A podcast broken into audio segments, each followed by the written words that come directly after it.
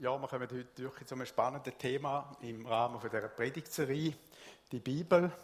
Die Bibel hat im Gegensatz zu eigentlich allen anderen Religionen oder Weltanschauungen ähm, sehr viel zu sagen über das Ende, über die Zukunft. Und darum lohnt es sich auch, eben auch da mal reinzutauchen, ein bisschen weiterzugehen und mal schauen, was die Bibel zu dem Thema zu sagen hat.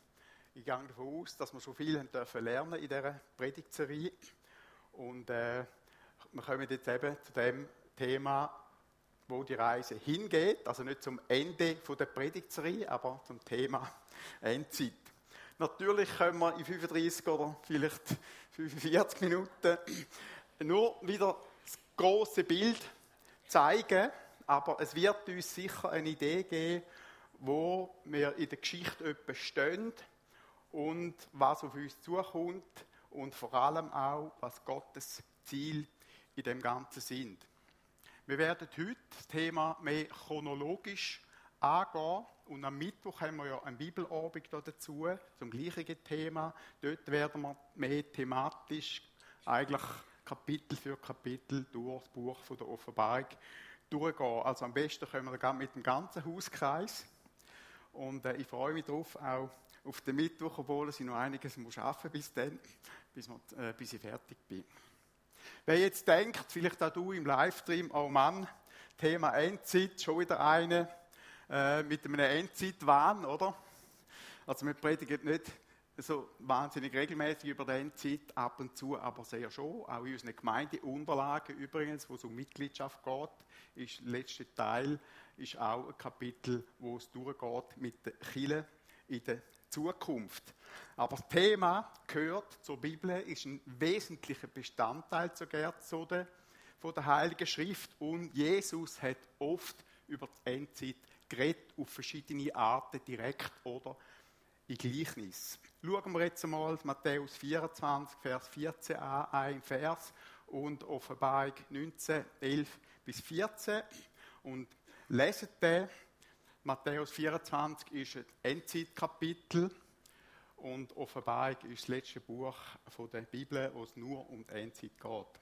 Jesus sagte, es wird gepredigt werden, dieses Evangelium vom Reich in der ganzen Welt zum Zeugnis für alle Völker und dann wird das Ende kommen. Das heißt, dann wird er kommen, wieder zurückkommen.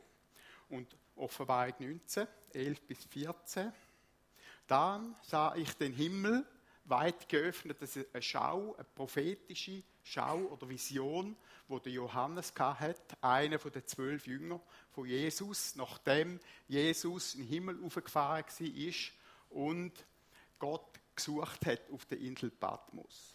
Und ich sah ein weißes Pferd, auf dem saß einer, der heißt der Treue und Wahrhaftige und es wird aus dem Text klar, dass es Jesus selber ist. Er urteilt und kämpft recht. Seine Augen waren wie Flammen und auf dem Kopf trug er viele Kronen, König der Könige. Die Heere des Himmels folgten ihm, alle ritten auf weißen Pferden und waren in weißes Leinen gekleidet. Also die Gläubigen. Ich freue mich schon, ich bin noch nie auf einem Ross gehockt, ich schon lange mal reiten. Also das kommt noch auf mich zu. Warum ist diese Zeit so wichtig und was geht es überhaupt? Viele Leute, ist auch verständlich, blendet das Thema lieber ein bisschen aus, weil es ein schwieriges Thema ist. Es geht in der Endzeit aber hauptsächlich darum, dass Jesus Christus wiederkommt, um Ordnung zu schaffen, um mit uns zu leben, also um eine sehr, sehr gute und eine sehr positive Botschaft grundsätzlich. Das ist der große Fokus, den müssen wir im Auge behalten. Er wird für alle Gerechtigkeit schaffen und das ist bitter nötig und er wird aus Böse beseitigen. Da löst übrigens auch die oft gestellte Frage, ich höre die immer wieder mal, oder man hört sie immer wieder mal, warum lädt denn Gott Unglück und Böses zu? Liebe Freunde, die Wahrheit ist, dass wir Menschen durch unsere Ablehnung oder Ablehnung von Gott das Böse selber in die Welt gesetzt haben. Das ist die Wahrheit. Gott auf der anderen Seite ist die ganze Zeit dran, das Böse und den Schaden zu begrenzen. Und Jesus Christus hat sogar sein Leben dafür lassen. Das ist die Wahrheit. Und zuletzt wird er dann auch einen neuen Himmel und eine neue Erde schaffen. So lehrt die Bibel. Das Ende wird also gleichzeitig ein neuer Anfang werden. Also da können wir uns wirklich darauf freuen. Und wer diese Sachen ausblendet, der wird am Ende, ich kann so sagen, entweder verwirrt oder selber blind. Weil es einfach zu wichtig ist. Jesus kommt wieder. Da ist die große biblische Botschaft. Jetzt könnten wir alle heimgehen. Ciao miteinander. Ich habe mit dem Predigt gemacht. Weil das Wichtigste ist gesagt. Ich nehme aber doch an, dass ihr vielleicht noch ein bisschen mehr wissen wollt. Sind ihr dabei? Ich habe etwa zehn Seiten, also gut. Was beziehungsweise wenn ist die Endzeit?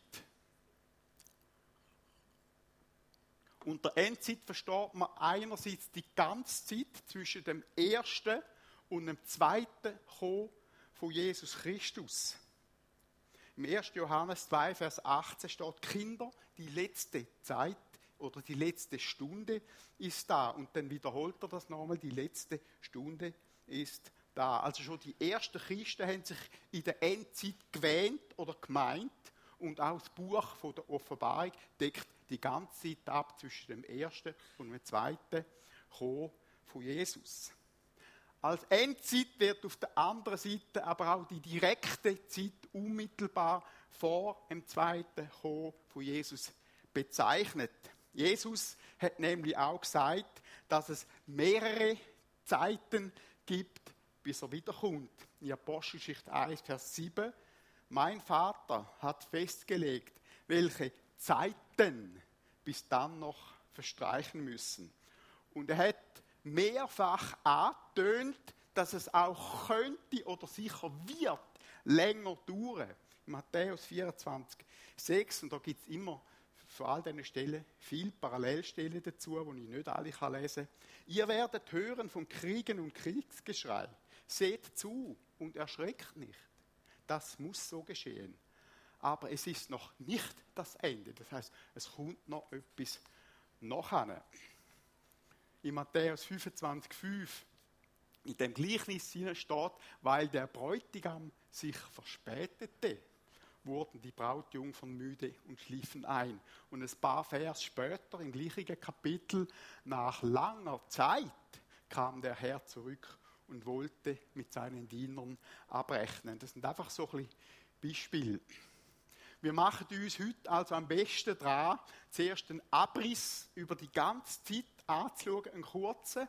Also in ein paar Minuten machen wir fast 2000 Jahre heute bevor wir dann zum Schluss noch von der Endzeit ein bisschen genauer miteinander anschauen. Und ich nehme an, das entspricht wahrscheinlich auch euren Erwartungen für so eine Predigt. Dazu schauen wir folgende Grafik miteinander an, nicht verschrecken. Wir sehen dort, wir gehen Schritt für Schritt durch. Wir sehen dort das Kommen von Jesus ganz links von oben ab, der Pfeil von oben ab, sein erstes Kommen, geboren werden. Gott wird Mensch, sein Leben sein Tod und dann nachher seine Auferstehung und Auffahrt in den Himmel, der gestrichelte Pfeil, der nachher wieder aufgeht und dann der Himmel, wo er jetzt ist. Und dann nachher, in der Mitte von dem ganzen Bild, dann der Pfeil, wo runtergehen oder auf und runter gehen, ist dann sein zweite kommen. Da werden wir heute miteinander ein bisschen anschauen und nachher ganz, bis ganz links uns nachher auch durchschaffen. Sind ihr dabei? Die Unterlagen, die könnt ihr übrigens auch unter predigten.livechurch.ch abladen, also vollständig. Und in diesen Unterlagen, die ihr dort abladet, hat es noch zusätzliche Informationen. Es sind insgesamt etwa zwölf Seiten, die ihr überkommt, weil ich da in der Predigt nicht alles kann sagen kann. gibt dort noch zusätzliche Informationen, inklusive das Bild ist auch drauf. Ihr könnt es euch also selber abladen und vielleicht auch für Kleingruppen als Material verwenden oder einfach mal zum Nachschaffen. Die Zeit kann in vier Abschnitte eingeteilt werden, die ganze Zeit zwischen dem ersten und zweiten Kommen von Jesus. Wir sehen hier die vier, äh, die vier Zahlen da unten und da gehen wir jetzt eigentlich auf dieser Linie Und da gehen wir jetzt Schritt für Schritt durch. Der erste Abschnitt, der geht vom Ende äh, bis zum Ende vom 15. Jahrhundert, also etwa bis um mit Mittelalter. Das ist einfach eine Variante, wenn man Geschichte unterteilen kann. Das ist jetzt meine Variante, da gibt es so viele verschiedene Möglichkeiten, das spielt eigentlich keine Rolle. Viel wichtiger ist immer der Inhalt und nicht da, wie, wie eine Einteilung ist.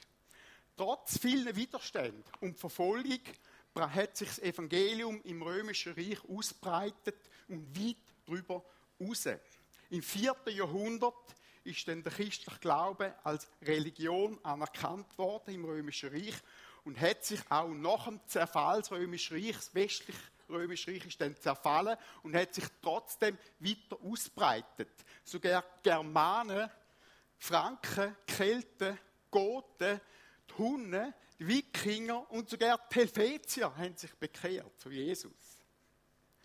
Leider ist Kirche aber durch die Verstaatlichung und durch das Papsttum auch verweltlicht worden und hat massiv an Kraft verloren. Also das Papsttum hat man zum Beispiel können kaufen. Trotzdem hat es immer wieder über all die Jahrhunderte viel Zeichen von der Liebe Gottes gegeben, Persönlichkeiten, die da sind, wo man nicht darf vergessen. Ich rede von einem Wulfia, von einem Bonifatius, von einem Franziskus, von einer Elisabeth von Thüringen, Wycliffe, Hus, Waldes und dann gibt es noch ein paar hundert mehr, wo einfach Gott Zeugnis gegeben hat, wo das Evangelium geleuchtet hat, auch in dieser Zeit, bis auch durchs Mittelalter durch. Für die Juden allerdings, ich bringe immer wieder einen Aspekt von, für, von den Juden in dieser Predigt hinein, ist es eine ganz, ganz schwierige Zeit gewesen. Wegen ihrer Revolte, wiederholte Revolte haben 72 nach Christus haben die Römer äh, äh, Jerusalem angegriffen, Jerusalem und den Tempel total zerstört. So wie es Jesus vorausgesagt hat, übrigens im Matthäus-Evangelium. Da dabei haben nach heutigen Schätzungen, wo heutige ähm, Historiker mindestens 500.000 Juden ihr Leben lassen weil Passafest war, sind sehr, sehr viele Juden in Jerusalem und haben versucht, ihre Stadt zu verteidigen. Das war ein Weltuntergang. Nachher, 132 nach Christus, haben die Römer dann noch den letzten jüdischen Aufstand, den Bar Kochba-Aufstand, blutig niedergeschlagen. Die Juden sind noch mehr überall verfolgt worden und haben in alle Welt müssen flüchten. Zu dem Zeitabschnitt gehört auch die Entstehung vom Islam im 7. Jahrhundert und im 16. Jahrhundert dann die Entdeckung, stimmt nicht, im 15. Jahrhundert, genau, Entschuldigung, im 15. Jahrhundert, dann die Entdeckung, dass die Erde rund ist, also eine Kugel. Noch nie, jetzt habe ich mich gerade da irgendwo verrechnet, der zweite Abschnitt der geht dann vom 16. bis zum 19. Jahrhundert, da sehen wir da vorne auf dem Bild. Die vier Jahrhunderte sind von der Entdeckung eben von dieser neuen Welt, weil man hat sie ja entdeckt, dass der der rund ist, sind von der Entdeckung geprägt Auswanderung, Kolonisation, Kolonisierung, mit allen Nachteilen verbunden natürlich, zum Beispiel Sklavenhandel. Zeitgleich ist aber auch die Reformation gewesen, und die Bibel ist unter das Volk gekommen. Daraus haben sich dann auch Freikirchen entwickelt. Wir gehören auch dazu, weil der Glaube und die Verbreitung vom Evangelium dann noch massiv beflügelt hat, gesteigert hat. Aber auch der Islam hat sich ausbreitet in dieser Zeit. Es ist auch die Zeit von der Glaubenskrieg, äh, 30-jährige Krieg, Unabhängigkeitskrieg, Bürgerkrieg, Stichwort USA, ähm, Bürgerkrieg dort oder Unabhängigkeitskrieg, aber auch die französische Revolution hat in dieser Zeit stattgefunden und die Entstehung, die langsam Entstehung von, demokratisch, von der demokratischen Staatsform. Mindestens so viele Opfer wie Krieg haben zu dieser Zeit aber auch Hungersnöte und Krankheiten gefordert, wie zum Beispiel Pest wo allein in Europa ein Drittel der Einwohner gestorben ist dran. Ein Drittel. Gleichzeitig hat aber mit der Erfindung vom Buchdruck, von der Eisenbahn, von der Elektrizität, Licht, Radio, Auto und so weiter, Gründung von Banken und Versicherungen und von der Volksschule, eine technische, wirtschaftliche und bildungsmäßige Revolution stattgefunden. Die Welt ist nachher nicht mehr die gleiche. Die Juden auf der anderen Seite sind auch in dieser Zeit lange verfolgt worden, bis nach China vertrieben worden. Und erst im 19. Jahrhundert, das ist noch gerne so wahnsinnig lang seither, haben sie dann in den meisten Ländern nach und nach allgemeine Bürgerrecht bekommen. Jetzt kommen wir zum dritten, bereits schon zum dritten Abschnitt. Sind wir noch da?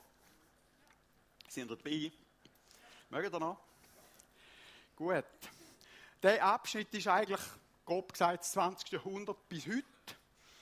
Ähm, die Zeit, also unsere Zeit, läutet dann eigentlich den letzten, vierten Zeitabschnitt ein, wo vor Jesus, vor dem Kommen von Jesus wird sein. Man kann dieser Zeit sagen, mit, wenn ich um das Wort von Jesus zu brauchen, der Beginn der Geburtswehen. Die Geburt hat ja immer so verschiedene Phasen von Wehen. Zuerst kommen sie ja so ein bisschen verteilt, und nachher kommen sie ein bisschen regelmäßiger. Und, nachher, und das ist da, wo Jesus davon geredet hat, der Beginn der Geburtswehen. Warum? Fangen wir mal mit ein paar negativen Zeichen an vom letzten Jahrhundert wo Jesus auch in seinen Endzeitreden erwähnt hat, Krieg, Seuche, Katastrophen und Hungersnöte.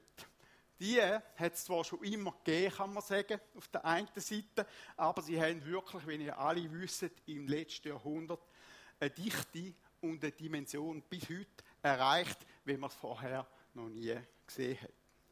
Es hat angefangen mit dem Ersten Weltkrieg und schon der Name, es ist ein Weltkrieg gewesen was es vorher nie gegeben hat. Mit 10 Millionen Toten. Die unmittelbar anschließend spanische Grippe als erste Globalpandemie, übrigens Mutter aller Seuchen, hat man sie auch genannt oder nennt man sie, mit 20 bis 50 Millionen Toten.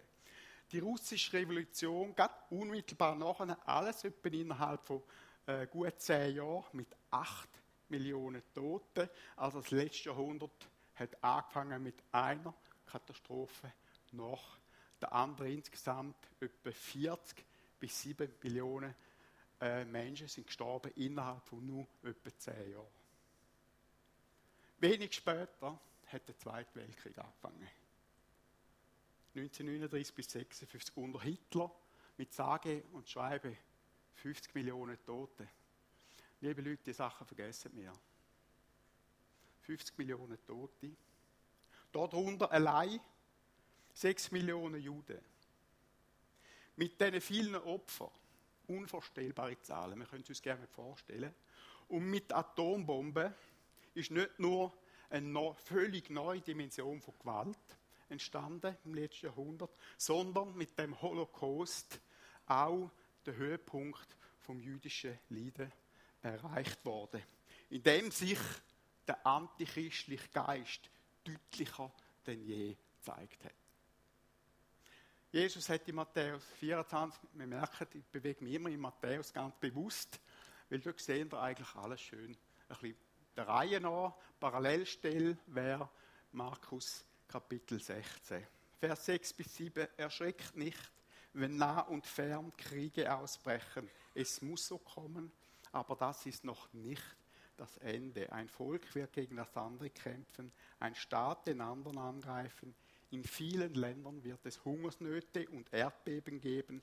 Das alles ist erst der Anfang vom Ende, der Beginn der Geburtswehen.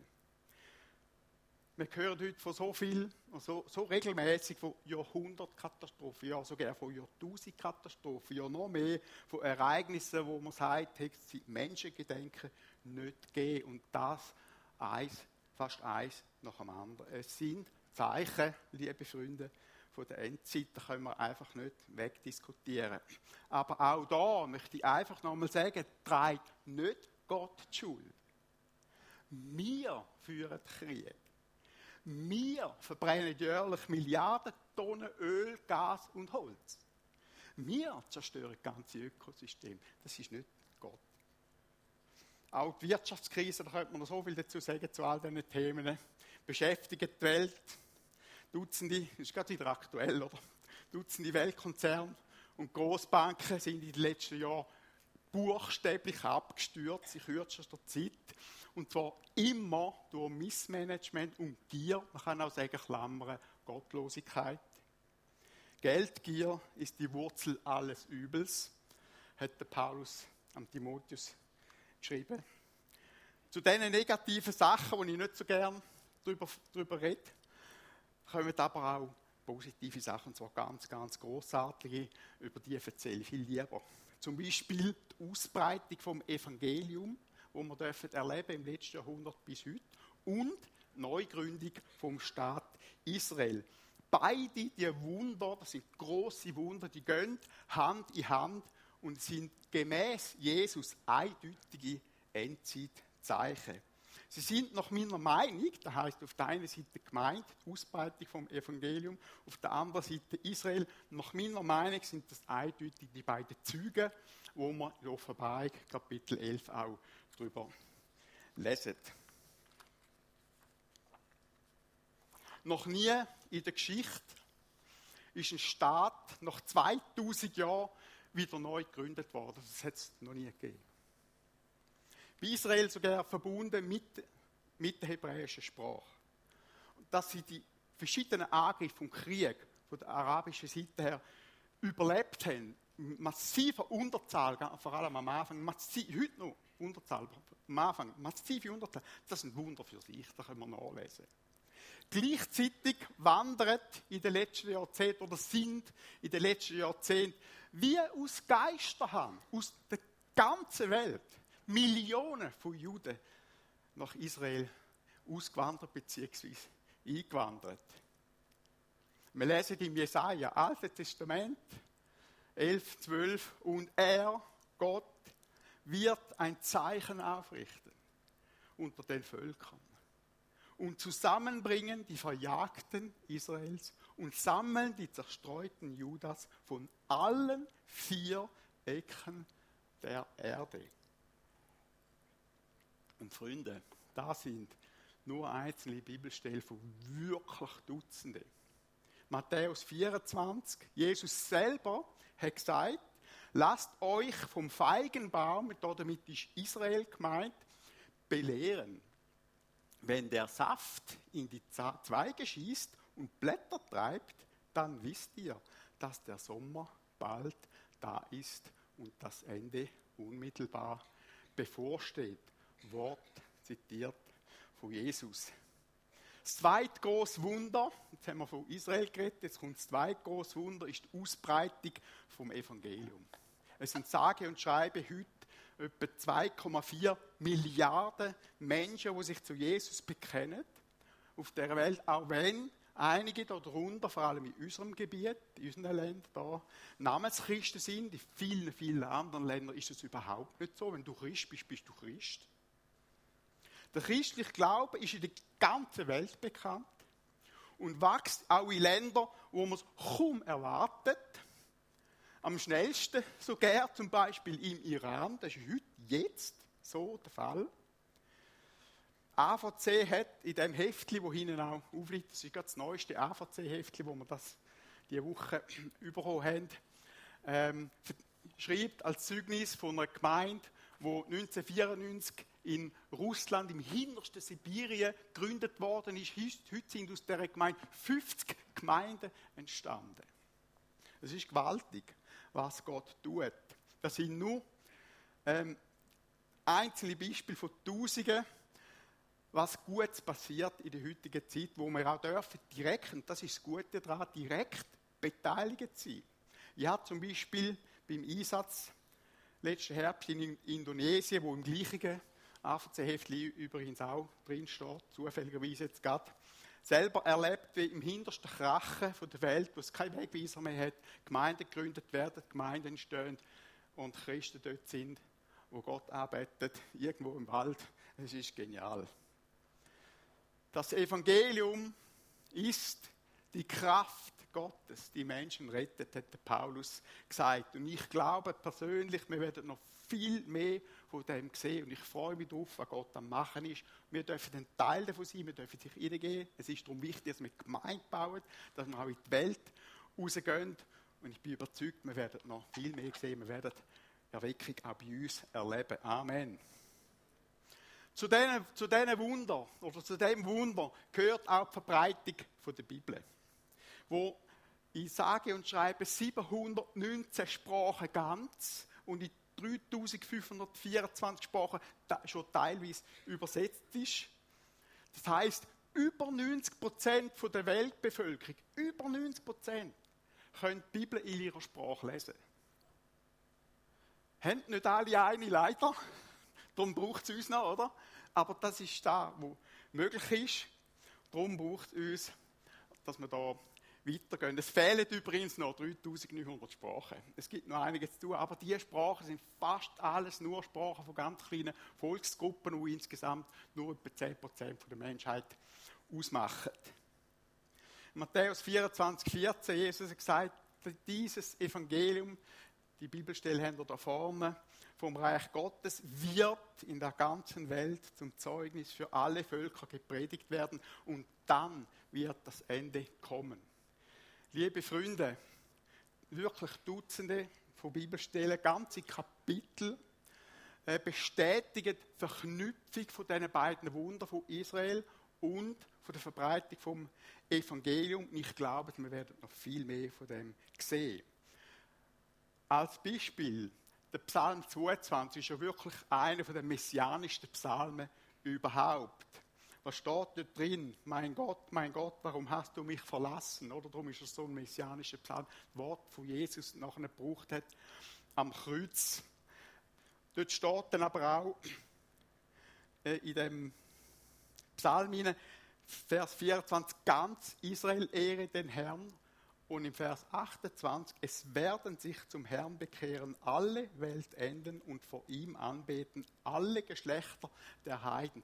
Das ist ein Beispiel, wo die Themen, die beiden Themen miteinander verbunden werden. Jesus selber, und die, der Vers haben wir jetzt wieder da vorne, hat im Johannes 10, Vers 16 gesagt, ich bin der gute Hirte und ich habe noch andere Schafe, nämlich die aus der Welt, die aus den Nationen, die nicht aus diesem Stall sind, also nicht von Israel sind, das da dabei, die ich habe noch, ich habe die Herd aus den Nationen und ich habe die von Israel. Sie muss ich auch herbeiführen und sie werden meine Stimme hören und es wird, lasst mal, am Ende eine Herde und ein Hirte sein. Also Jesus hat da prophezeit, dass da noch wird eine Verbindung stattfinden. Das ist da, was wir heute erleben. Zu dem Zeitabschnitt hat Jesus dann noch, jetzt kommen wir nochmal zu negativen Punkten, drei, ich nehme jetzt einfach mal drei raus, drei negative Zeichen, wenn er es auch sagt, genannt, bevor der letzte Abschnitt dann kommt, nämlich die weltweite Verfolgung der Christen, falsche Propheten und das Überhandnehmen vom Unrecht. Im Vers 10 bis 13 lesen wir doch den, oder einfach abkürzt mindestens.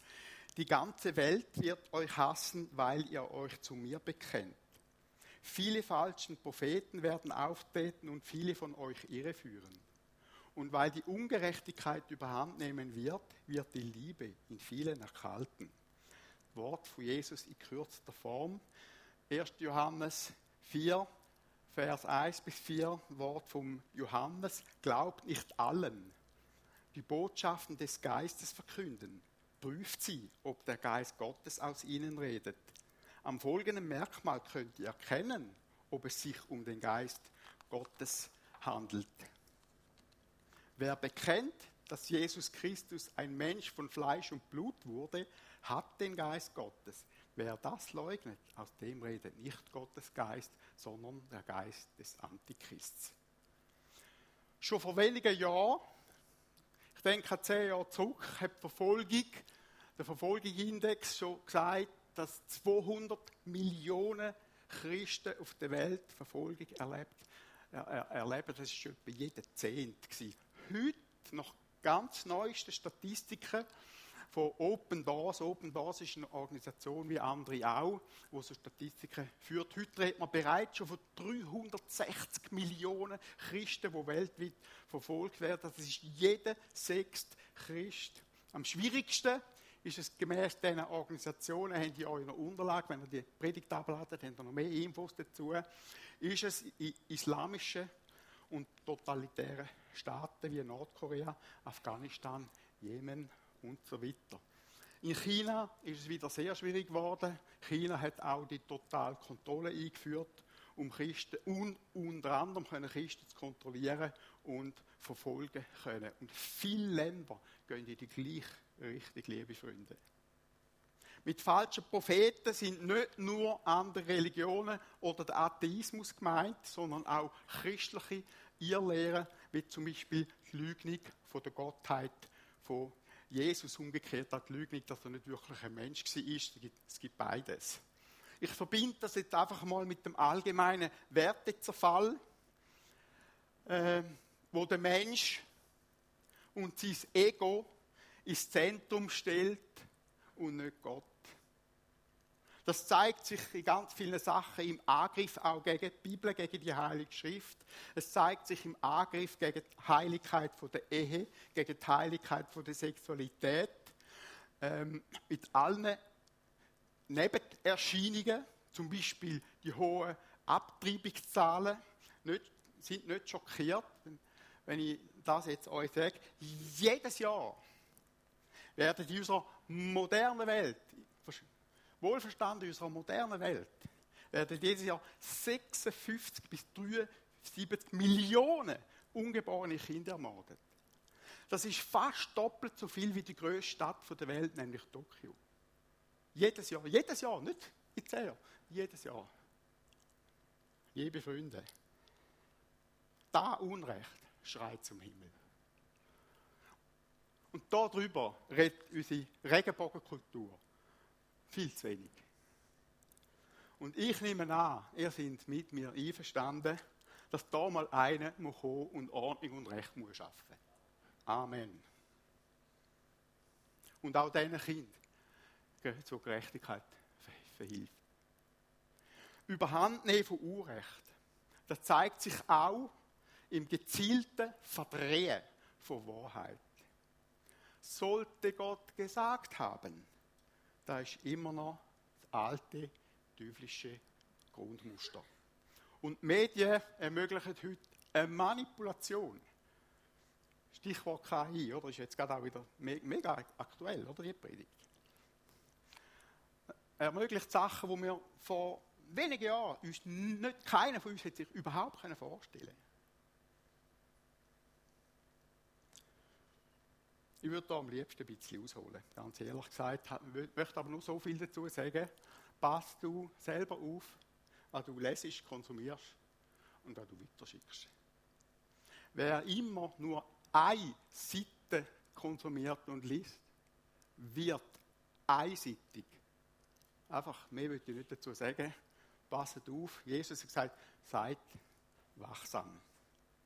All die positiven und negative Zeichen zusammen, und das sind viel, und wir haben nicht über alles geredet, und es sind klare Sachen, zeigen, dass wir uns langsam aber sicher dem letzten Zeitabschnitt vor der Wiederkunft von Jesus her zu bewegen, die sogenannte Trübsal oder Drangsal. Dazu braucht es kein Geheimwissen, liebe Freunde. Ich habe euch nur Fakten erzählt, die bekannt sind. Ich habe nichts erzählt, wo, irgendwie, wo man nicht wissen kann. Oder? Das sind einfach nur ganz einfache, offene Fakten. Vieles ist zwar noch nicht so weit, aber Menges spitzt sich zu und dauert vielleicht keine 50 Jahre mehr. Ich sage das bewusst jetzt so vorsichtig. Dauert vielleicht keine 50 Jahre mehr, bis Jesus wiederkommt. Wir wissen es nicht, Gott sei Dank. Wir haben in den letzten Jahren ja auch erlebt, wie schnell sich Sachen können ändern können. Wahnsinnig schnell. Und wie, die, wie schnell die ganze Welt mit irgendeinem Thema in Atem gehalten wird.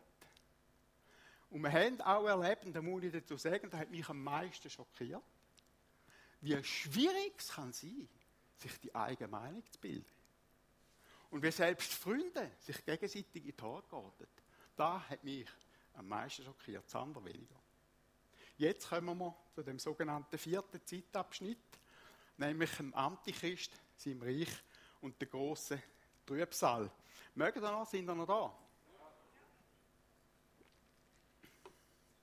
Ich versuche, zügig vorwärts zu gehen. In Matthäus 24 auch wieder Wort von Jesus im Vers 15. In den Heiligen Schriften ist die Rede von einem entsetzlichen Scheusal. Wenn ihr dieses entsetzliche Scheusal dort stehen seht, wo es nicht stehen darf, dann sollten die Bewohner Judäas in die Berge fliehen. Jesus redet vom entsetzlichen Scheusal. Er erwähnt dann auch gerade sein Erscheinungszeichen, nämlich das Erscheinungszeichen von dem Antichrist wird sein, dass er sich im Tempel von Jerusalem, das kann auch im fiktiven Tempel sein, das muss nicht ein gebauter Tempel sein im Fall, äh, wir, haben, wir, leben heute in einer fiktiven Welt auch, dass er sich dort auf jeden Fall feiern lässt. Als Gott feiern lässt. Er hat, Jesus hat dazu genau die gleichen Worte benutzt, übrigens, die schon im Alten Testament gestanden sind, vom Daniel, eine Prophetie, weil im Alten Testament ist das Gleiche schon mal passiert, bei einem, beim äh, seleukidischen König Antiochus Epiphanes. Epiphanes heißt übrigens der Göttliche, ähm, wo, sich, wo vorausgesagt worden ist, dass er sich wird im Tempel aufstellen und das ist tatsächlich 168 vor Christus dann wirklich passiert. Das steht im Daniel 12, Vers 11. Jesus hat da als Beispiel gebracht für die Zukunft, für das, was noch wird kommen. Im 2. Thessaloniker steht, auch wieder Wort von Paulus, und der Feind Gottes muss auftreten, der alles Böse in sich vereint. Ja, er wird seinen Thron im Tempel Gottes aufstellen und behaupten, er sei Gott. Der Antichrist wird in der Offenbarung 13 dann als Biest, als Tier dargestellt. Die Bibelstelle lesen wir jetzt einmal nicht. Beschreibung vom Antichrist auch da, ich muss mich kurz fassen, mit zehn Köpfen und sieben Hörnern in der Offenbarung 13 ist einfach ein Hinweis dass sich viel andere Machthaber und Länder mit ihm werden verbinden. Und dabei wird auch ein zweites Biest, Biest aus dem Wasser, ein Geist, was ein geistlicher Führer wird sein, und der Code 666, antichristlicher Code, und eine Stadt Babylon eine große Rolle spielen. Damals ist übrigens Babylon eindeutig ein Codewort für Rom, einfach damals. Offenbarung 13, 11 bis 13, Beschreibung von dem zweiten Biest. Es hatte zwei Hörner wie ein Lamm. Also es kommt ein bisschen daher wie ein Lamm, aber es ist kein Lamm.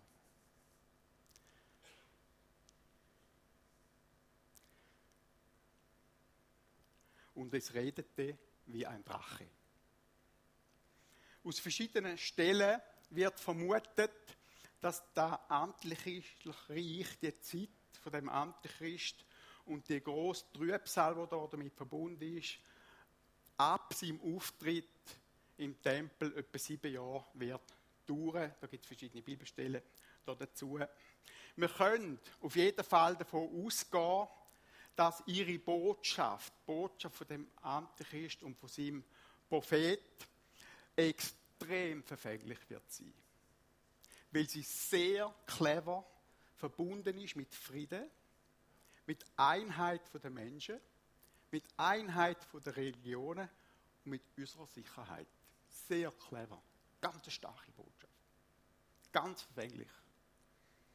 Dabei geht es einzig nur um die Anbetung vom Teufel im Hintergrund. Haben wir es heute schon viel erlebt. Ganz, ganz viele teuflische Sachen, in unserer Welt, die laufen im Hintergrund, wo wir nicht mitbekommen. All, seine, all die, die seine Macht und sein Zeichen nicht akzeptieren und nicht arbeiten, nicht mitmachen, werden verfolgt. Und diese Zeit wird für Christen, für die wirklichen Christen, wirklich eine Herausforderung sein. Ähnlich wie es heute Christen in China oder irgendwo Iran oder irgendwo ähnlich ist. Jesus hat aber gesagt, wir sollen dann unsere Häupter erheben, also ein Stück weiter schauen, aufschauen, zu ihm schauen, nämlich, dass er bald wird kommen und dass wir uns auf das freuen. Das ist ganz wichtig, wir den Fokus nie verlieren, in allem hinein, egal wo du stehst. Das ist wichtig. Am Ende wird der Antichrist und seine Verbündeten dann auch gegen Israel ziehen. Wohl, weil der Widerstand dort vielleicht noch nicht gebrochen ist, keine Ahnung. Damit kommt es dann zu dieser berühmten Schlacht, wie man so oft redet, nämlich zu dieser Schlacht in Armageddon. Niemand hebt den. Okay? Etwas, etwas, etwas habe ich doch jetzt nicht gesagt. Genau. Aber vorher noch, mit in dieser Zeit hinein, jemand hat es gemerkt, oder? Vielleicht habt ihr auch gedacht, ja, was ist jetzt? Geht so schnell Armageddon? Vorher kommt noch etwas anderes, wo jetzt einige vermisst haben. Genau, mitten in dieser Zeit, mitten in dieser Trübsal, wahrscheinlich, sage einfach mal, äh, nach dreieinhalb Jahren, es hinein, geschieht etwas ganz, ganz Gewaltiges und Großartiges. Jesus wird nämlich im Himmel erschienen und wird seine Gemeinde, die Gläubigen, zu sich aufholen. Hat noch niemand Rahmen gesagt, noch niemand Halleluja gesagt? Damals kommt er nicht als demütiges Lamm. Damals kommt er als mächtiger Löwe. Als König der König, als Herr der Herren. Und er wird seine weltweit Gemeinde inklusive der Gläubigen aus Israel, glaube ich, mitten aus dieser Trübsalzeit ausreißen und zu sich in den Himmel holen. Das heißt, wenn wir gläubig sind, ihm nachfolgen, werden wir mit ihm und mit, zusammen mit den schon verstorbenen Christen, also keine Angst, keine Angst, wenn morgen sterbst, bist du dabei. Zusammen mit den verstorbenen Christen, wie Senkrechtstarter Jesus entgegenfliegen. Ich habe schon immer den Piloten, Pilot, äh, den Piloten äh, Prüfe mal wollen. Da kannst du ohne Prüfe kannst du da fliegen. Genial. Dagegen, da dagegen, gegen diese Perspektive ist also wirklich jeder Science-Fiction-Film ein Klacks. Jesus, äh, die Bibel nennt das die erste Auferstehung. Der Herr selbst, da haben wir schwarz auf weiß aus dem ersten Thessaloniker, der Herr selbst wird wenn der Befehl ertönt und die Stimme des Erzengels und die Posaune Gottes erschallen, herabkommen vom Himmel, also nicht ganz auf der Erde, aber herabkommen vom Himmel und zuerst werden die Toten, die in Christus gestorben sind, auferstehen. Danach werden wir, die wir leben und übrig bleiben, zugleich mit ihnen entrückt auf den Wolken in die Luft dem Herrn entgegen und werden beim Herrn sein alle Zeit. Wow! Das ist Wort Gottes. Es gibt viele Leute, Ausleger, die die Entrückung im Buch der Offenbarung nicht sehen. Ich sehe sie ganz klar in der Offenbarung 11, Vers 12, wenn man die beiden Züge mit der Gemeinde und mit Israel verbindet, wohl verstanden, wenn ich das mache.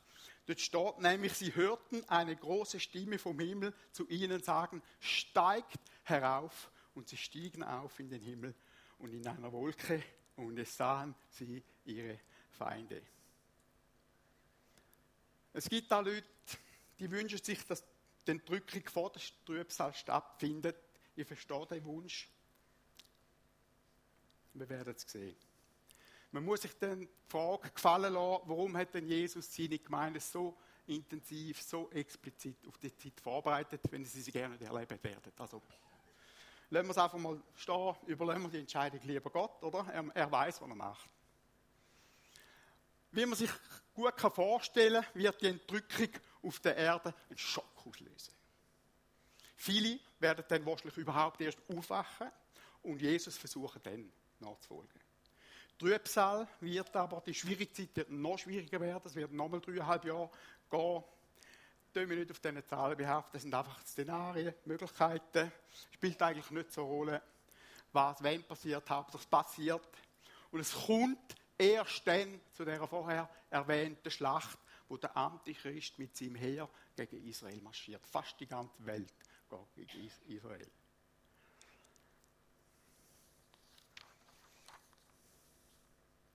Wir können uns denken, was in Israel dann mit dem übrigen Israel passiert, unter dieser Bedrohung. Weil sie werden zu ihrem Messias, zu ihrem Gott schreien.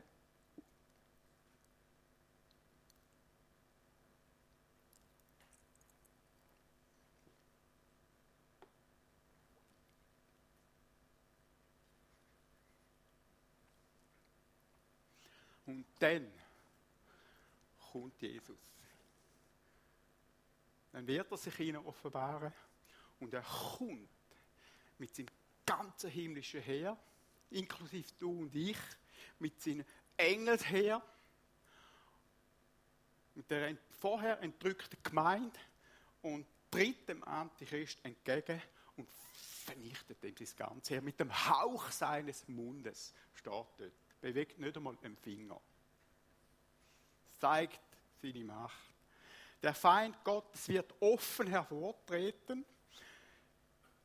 aber Jesus, der Herr, wird in Herrlichkeit kommen und ihn mit dem Hauch seines Mundes töten.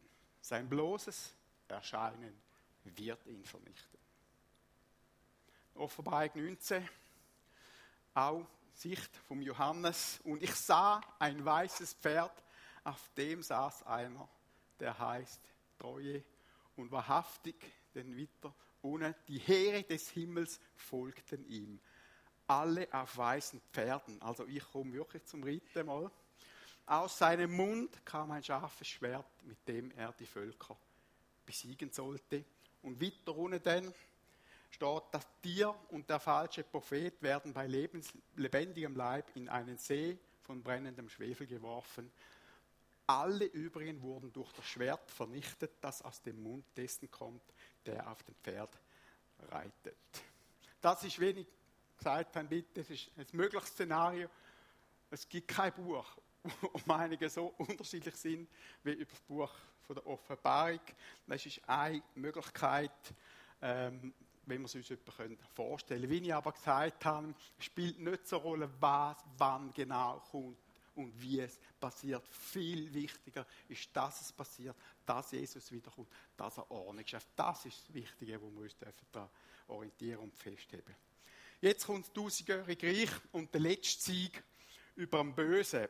Nach dem Sieg wird der Teufel in Abgrund gesperrt und Jesus wird tausend Jahre lang von Jerusalem aus mit uns zusammen, mit den Seinen, der Erde regieren. Das steht Offenbarung 20. Dort Schritt für Schritt geht das wunderbar durch. Ähm ich lese die Bibelstelle jetzt gerne nicht, gehen wir gerade weiter zu Bild Nummer 23. Die Sache, also wir werden mit ihm regieren. Und er wird die Welt wiederherstellen, tausend Jahre lang. Und ich freue mich darauf, die Welt wieder zurück zum Paradies führen. Ich freue mich darauf, das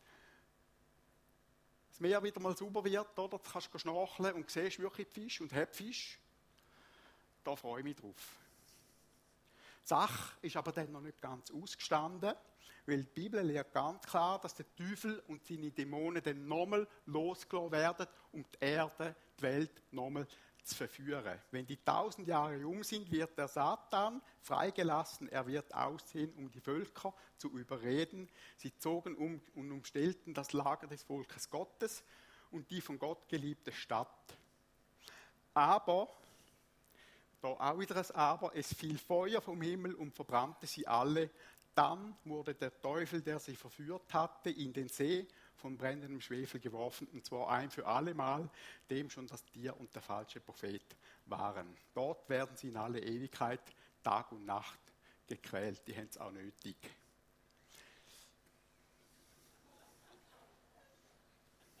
Man kann sich fragen, warum das so ist. Leute, vielen fällt heute auch der Gedanke an eine Hölle. Zum Beispiel, ich rede immer wieder mit Christen, der Gedanke an eine Hölle fällt vielen schwer. Dazu sage ich nur Folgendes. Die Menschen, die sich auch nach der Herrschaft von Jesus, nachdem dass Jesus gekommen ist und alles wiederhergestellt hat, nochmal gegen ihn stellen, die haben Gericht verdient.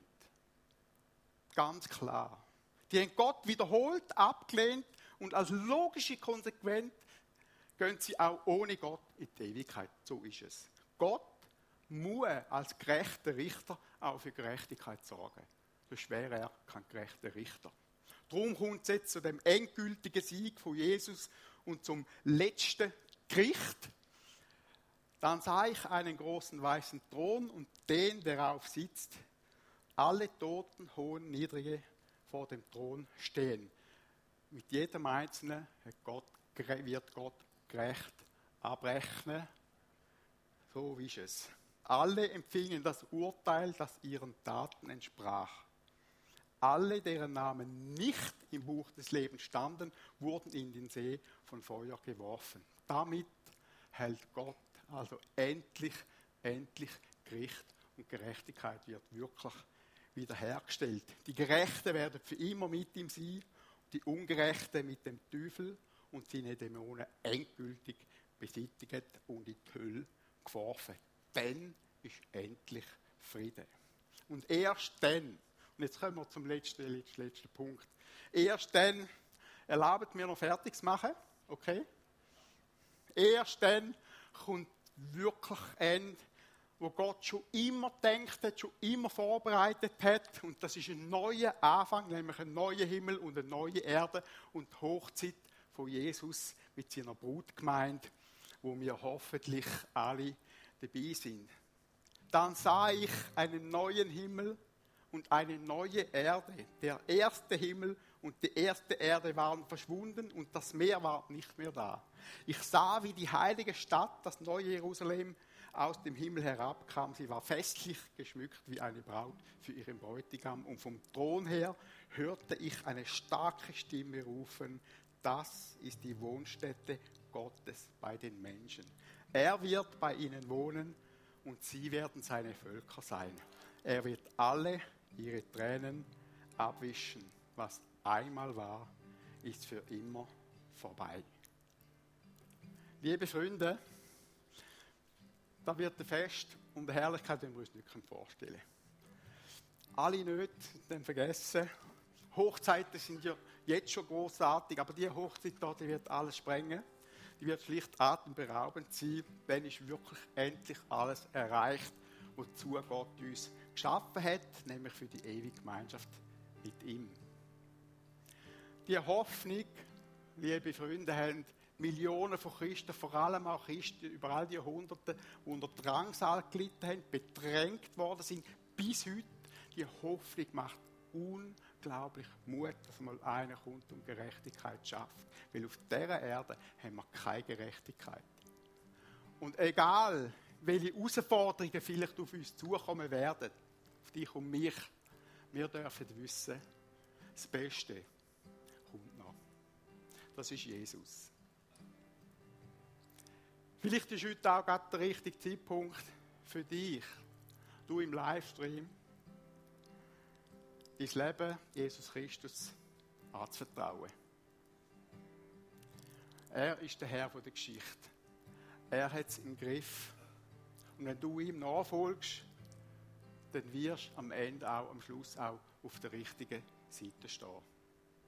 Amen. Sind gesegnet. Ich freue mich, wenn ihr nächsten Mittwoch kommt, dann schauen wir das Buch von der Offenbarung ein bisschen genauer an.